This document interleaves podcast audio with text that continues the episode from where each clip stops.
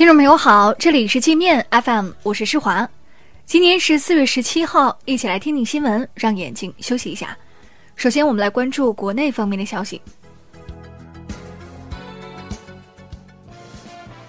多所大学的法律学者在人民大学开了一次“视觉中国”法律问题研讨会。有参会的专家称赞“视觉中国”是行业标杆，说是要给予明确支持。视觉中国是否参与组织了这次研讨会，不得而知。网民对专家力挺该公司的言论极度反感，许多网民怀疑专家是拿了车马费当传声筒。据央视消息，我国第一艘国产航母已成功完成系泊、动力、作战、保障等多个系统的试验试航任务。据国家统计局数据，今年一季度 GDP 超过二十一万亿元，同比增长百分之六点四，明显好于市场预期。其中，工业高技术产业增加值增长明显，同比增长了百分之七点八。国务院安委办要求各地汲取巴黎圣母院大火教训，加强博物馆和文物建筑单位的火灾隐患整改，杜绝久拖不改、养患成灾。如果因整改不到位、措施不落实导致火灾，将严肃追究责任。富士康老板郭台铭宣布参加明年台湾地区领导人选举。郭台铭称，妈祖托梦给他，要他出来为台湾人民做事。韩国瑜的支持者签署联名信，要求郭台铭不要乱来。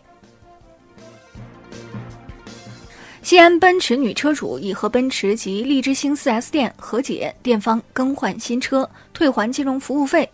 有其他车主到 4S 店要求退还这笔费用，但是遭到拒绝。中国银保监会要求奔驰排查全国 4S 店乱收费问题，所有收费项目必须在官网及营业场所醒目位置公示。央视记者暗访发现，各品牌汽车 4S 店巧立名目乱收费现象泛滥，除了金融服务费，还有上牌费、检测费、装潢费、提车费等等。一些 4S 店甚至还收取出库费，什么意思呢？就是把车从库里开出来。也要讹钱。刘强东性丑闻风波，女方向美国地方法院提起民事诉讼，索赔五万美元，同时要求京东集团承担代偿责任。刘强东律师认为该案缺乏事实依据，将坚决为刘强东辩护。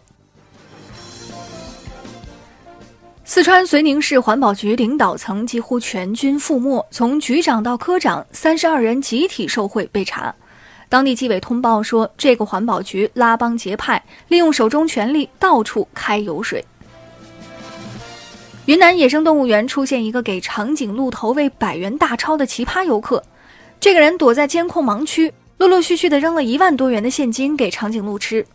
动物园的工作人员发现之后，抢救下来将近一万块钱，但是没有找到撒钱的人。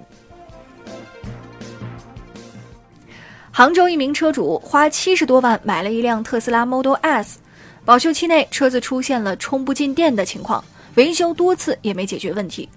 车主找媒体帮忙维权，遭特斯拉工作人员怒吼，要他们滚出去。我们再来关注国际方面的消息：巴黎圣母院大火暴露法国消防存在的严重问题。据巴黎检察官说，最先赶到现场的消防队一直在教堂里找起火点，一共耽误了二十三分钟。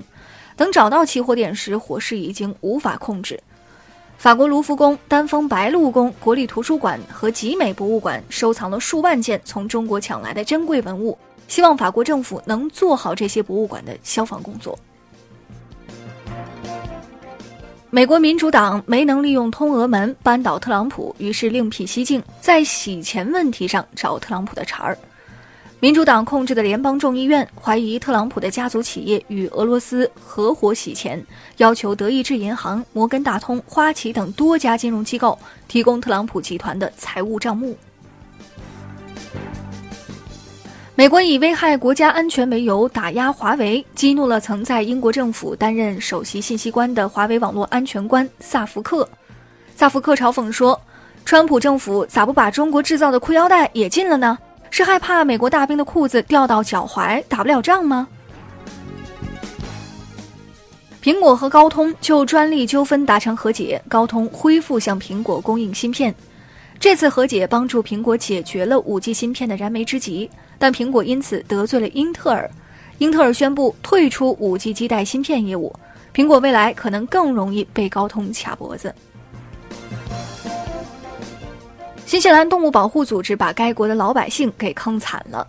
他们到处抗议养鸡场用鸡笼养鸡，剥夺了鸡的自由权和社交权，导致许多养鸡场不敢再养鸡，蛋鸡的数量锐减六十多万只，鸡少了，鸡蛋也跟着减少。新西兰全国出现了蛋荒，鸡蛋价格暴涨。那好了，以上就是今天节目的全部内容了，感谢您的收听，我是施华，欢迎您下载界面 App，在首页点击试听，找到界面音频。更多精彩内容等着您收听。